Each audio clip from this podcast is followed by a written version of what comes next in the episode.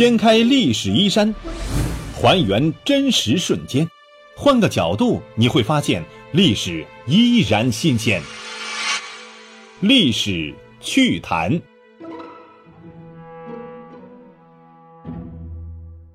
Hello，亲爱的朋友们，大家好，欢迎来到由喜马拉雅独家首播的历史趣谈，我是龙墨。今天咱们来说一说晚唐为何突然中兴了。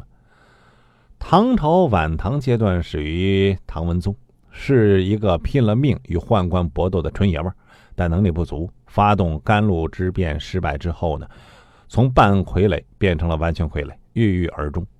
之后唐王朝又持续了六十六年，经历了六个皇帝，其中武宗、宣宗二人分别在位七年、十三年，同样在宦官专权的环境之下，他们却实现了唐王朝某种程度上的中兴。是唐王朝最后的辉煌，但二人的措施却截然相反。一，武宗任用李党灭佛，打击啊藩镇，击败回鹘入侵。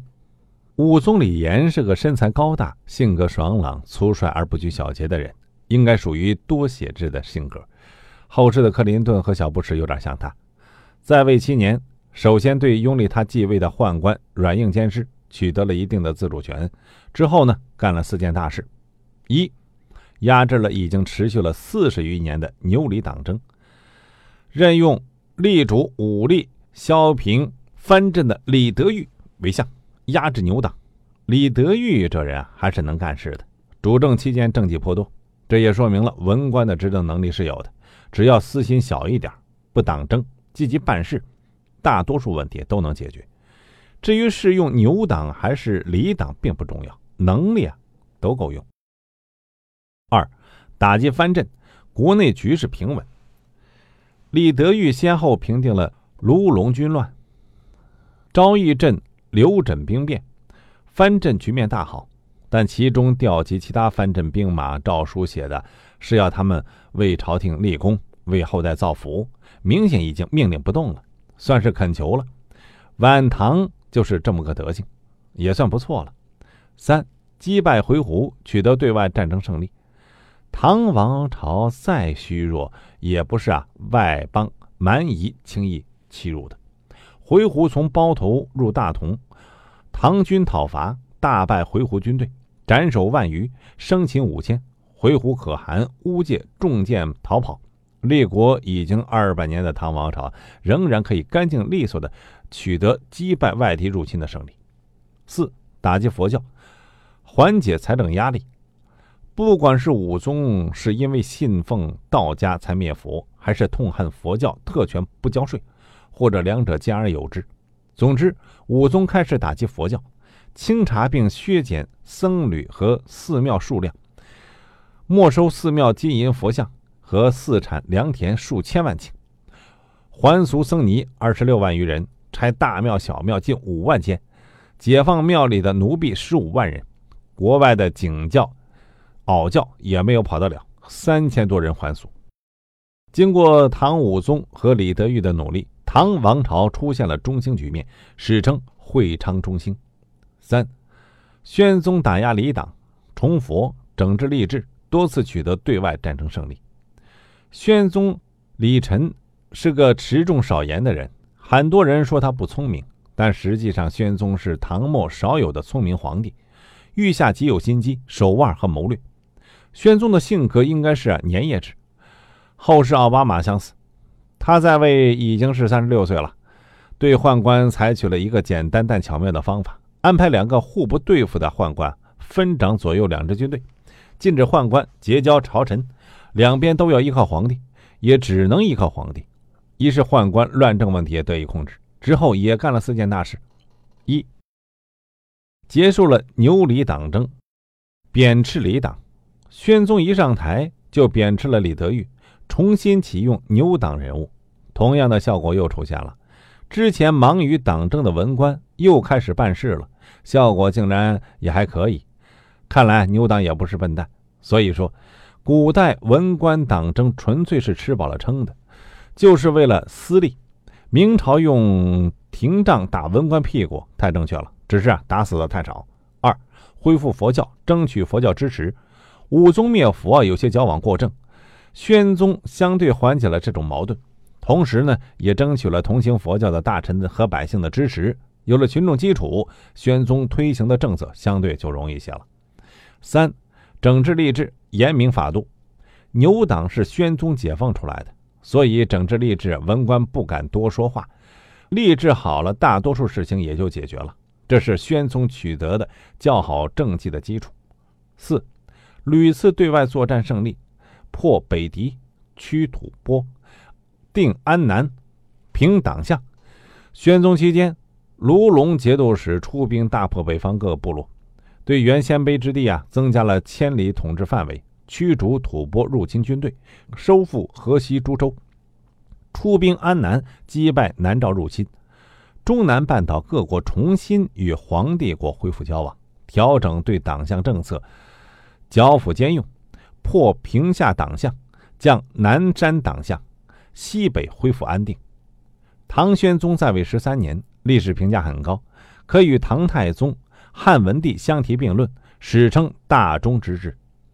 三，国家中兴，对外战争就会取得满意效果。晚唐武宗、宣宗时期都出现了中兴局面，一个显著特征就是能够在对外战争中取得胜利，尤其是在战略层面。后世所谓同治中兴，与之相比，提鞋都不配。我们前面所说过的军事失败，军队战斗力差，军队去专业化，文官掌握军队，文官架空皇权，文官形成利益集团，到文官集团道德沦丧。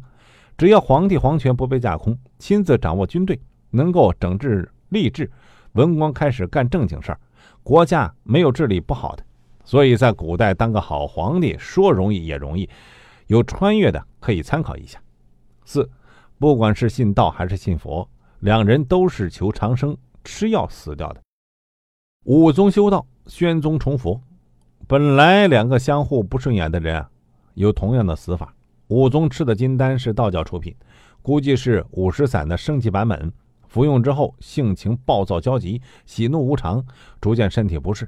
道士说：“这药有效了，这是在换骨，再坚持坚持就好了。”可惜武宗辜负了道士的期望，只坚持了四个月就死了。宣宗崇佛，但吃的长生药呢，也是道教出品，用汞的硫化物矿石混合这种金石，再用火加热，试图去除毒性。这种长生药药性猛烈，服用之后身体燥热，最后宣宗背上长了一个大疙瘩，几个月之后病情恶化，死亡。求长生求来了，突然死亡，于是无论武宗还是宣宗都没有继承人计划。武宗本来就是宦官随机挑选的，他的继承人宣宗是宦官胡乱拥立的，宣宗的继承人也是宦官随便挑的，已经连续中了两次大奖。之后就开始回归正常概率分布，连续出现两个昏庸的皇帝。五之后连续两个胡作非为的皇帝，大好局面丧失。李商隐在宣宗死前三年诗云：“夕阳无限好，只是近黄昏。”武宗、宣宗时期是唐王朝最后的辉煌，但他们都没有彻底解决藩镇问题。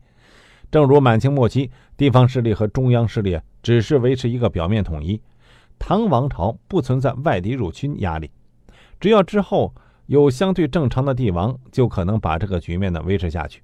但连续一宗、熹宗两个混蛋皇帝呢，彻底是葬送了唐帝国。特朗普上台之后，一改前任措施，哦，拿错稿子了啊，换一个。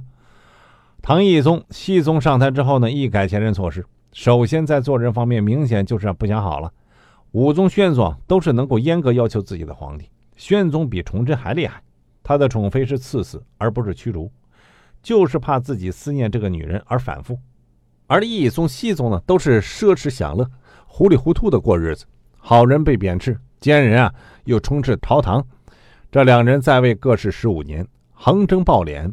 本来一个皇帝再吃穿再用也花费不了多少，但是经过不良官吏的放大，终于把唐王朝最重要的赋税来源。南方地区啊，给弄崩溃了，戍族兵变演变成大规模农民起义，好不容易镇压下去之后，北方关中又连续水灾、旱灾、荒灾，黄河下游农民被逼的到了决定，王仙芝黄巢起义，唐王朝最后辉煌结束了。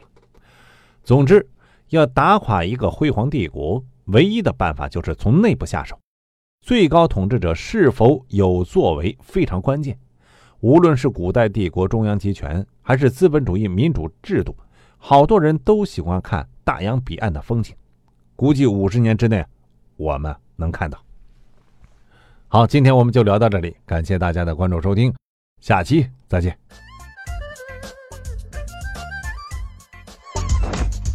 掀开历史衣衫，还原真实瞬间，换个角度你会发现，历史依然新鲜。历史趣谈，主播龙墨，编辑老马，后期混音雨林狼，感谢您的关注收听，咱们下期再见。